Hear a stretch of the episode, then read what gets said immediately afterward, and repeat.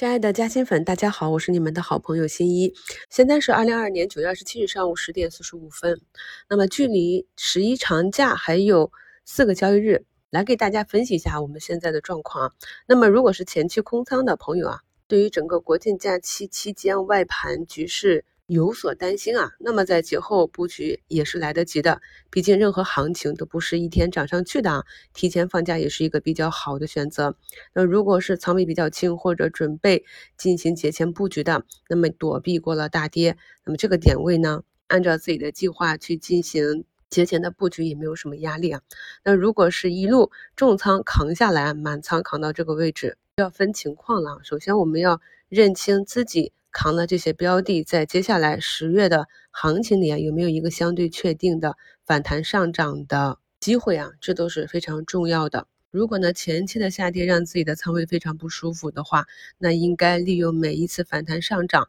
上证去摸线的机会啊。我们讲过很多次，看看上证达到哪一根均线，就把仓位降下来。就像早评标题里给大家写的，做好舒服的。节日仓位准备，而如果有一个比较坚定的远期目标啊，也比较看好下个月的局部行情啊，那么此处呢，上涨和下跌都是一个比较好的滚动持仓的机会啊。所以无论是哪一种情况，哪一种策略，我们一定要有一个策略的连贯性，以及有基本的持股逻辑和基础的看盘技术。对市场的基本理解的这样一个辅助，才能帮助我们把投资这件事情做好。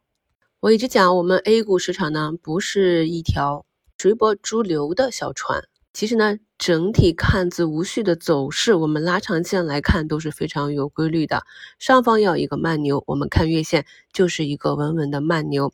这两天呢，央行三次出手啊，今天盘前又展开了一千七百五十亿的逆回购。可谓是呵护备至啊！盘前也有非常多的利好去稳定盘面这个恐慌情绪啊。虽然今天上证呢再次上演了冲高回落啊，再创了一个三零四八点三七的一个新低啊。那么底部的支撑，我们昨天收评算的三零三五啊，那么大概率是能够守得住的。目前呢，盘面从九成的上涨慢慢的回落啊。两千九百一十六家上涨，一千六百六十六家下跌。那我不止一次的跟大家讲，那一个底部的形成是崎岖的、震荡的啊。任何一个反弹，它都是有很多分歧，不断的冲高回落啊，这样多空的拉锯造成的。这也是由于市场的资金它们性质不同、目的不同啊，所以不会说我们统一认识到了一个底部就买入，然后一直死守拿到一个溢价去卖出啊。这种是不现实的。反观我们自己的看盘和操作，在这个过程中也是被很多情绪左右啊。到底要不要高抛？要不要滚动啊？要不要做差价？还是一直持有做一个长线投资者？市场上很多的交易，归根结底呢，都是出于资金背后它的利益所需，以及交易者的心理博弈。今天板块上涨排名靠前的出现了第一啊，食品加工制造，这也是已经跌了很久的预制菜啊。上一次被大嘴锤了之后，市场主力啊就借机杀了一波。然后就是医疗器械、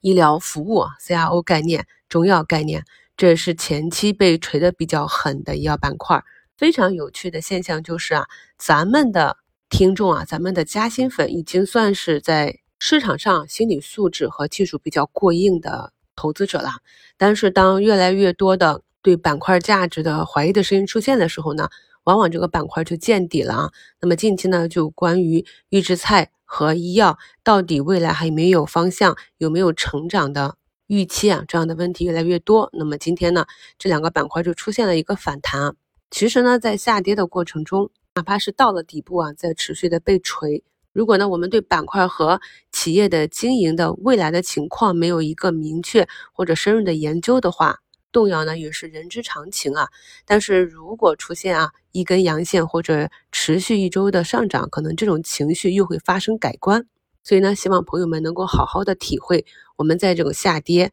和上涨的过程中不同的心境变化。我们的心境是变化了，但是市场和公司他们发生了变化了吗？其实并没有啊。这就是我一直跟大家讲的，只要我们认清了好的公司和赛道，认清了底部和顶部的区域，只要是在底部区域震荡，那最终的结局就是大资金建仓。那如果是在顶部区域的反复震荡、暴涨暴跌，那么最终的目标也是为了获利资金的出逃。认清了这些呢，就能够排除在这些特殊的区域啊，以及在这两个区域之间啊，向上行或者向下行这个区间，我们就有一个大概的持股策略，是应该做滚动持仓、高抛低吸，还是持有，还是回避？那么对我们的持股心态是很有帮助的。那么今天医药板块的地位确立是半小时，从板块角度可以看到上涨是带量带力度。还有一点呢，就是机构呢选择去做啊底部超跌的板块反弹。那么一方面是由于下半年医药集采结束啊。我在专享问答和评论区回答大家关于这两个板块何时止跌企稳上涨的时候，也是讲要关注两个因素啊，一个是政策的变化，另外一个就是出了新闻啊，持续的利好才能够鼓动啊一个大的板块持续的上涨。另外一个原因呢，也是啊医药板块也是指数权重股，那么这也是有利于在这个很微妙的时间节点和位置进行止跌企稳，那么资金选择攻击的一个。方向啊，今天上涨排名板块很多板块都是啊跌了很久的底部的第一根阳线，那么后期呢，大家就可以持续的跟踪看一看这些板块是否有机会稳住跌势啊，慢慢的持续进行一个修复。由于期货影响啊，今天下跌靠前的基本上都是元素周期表的这些金属啊、含锂啊、煤炭、石油、天然气下跌，也属于指数上的补跌性质啊。今天是新发的。可创基金的最后一天募集日，那么依旧呢是有资金进场来抢跑。这个主线呢也是游资啊从北交所啊前期的大涨转入了科创板这样一个提前的布局，然后由科创板带动着半导体啊芯片呀我们的国产替代啊这个逻辑。这里的成分呢就是游资加一个中期资金的布局，所以呢依旧大概率的看冲高回落，只是呢个股和板块的重心可能啊从这两天起啊。就慢慢的由缓跌啊变成逐步的上移。最后给大家贴两张图啊，一个是昨天五评里给大家举的案例啊，大资金吸筹盘口案例，可以看到昨天举的这个物流龙头啊，也是在图示上跟大家去标注了，那么几千万的买单买入，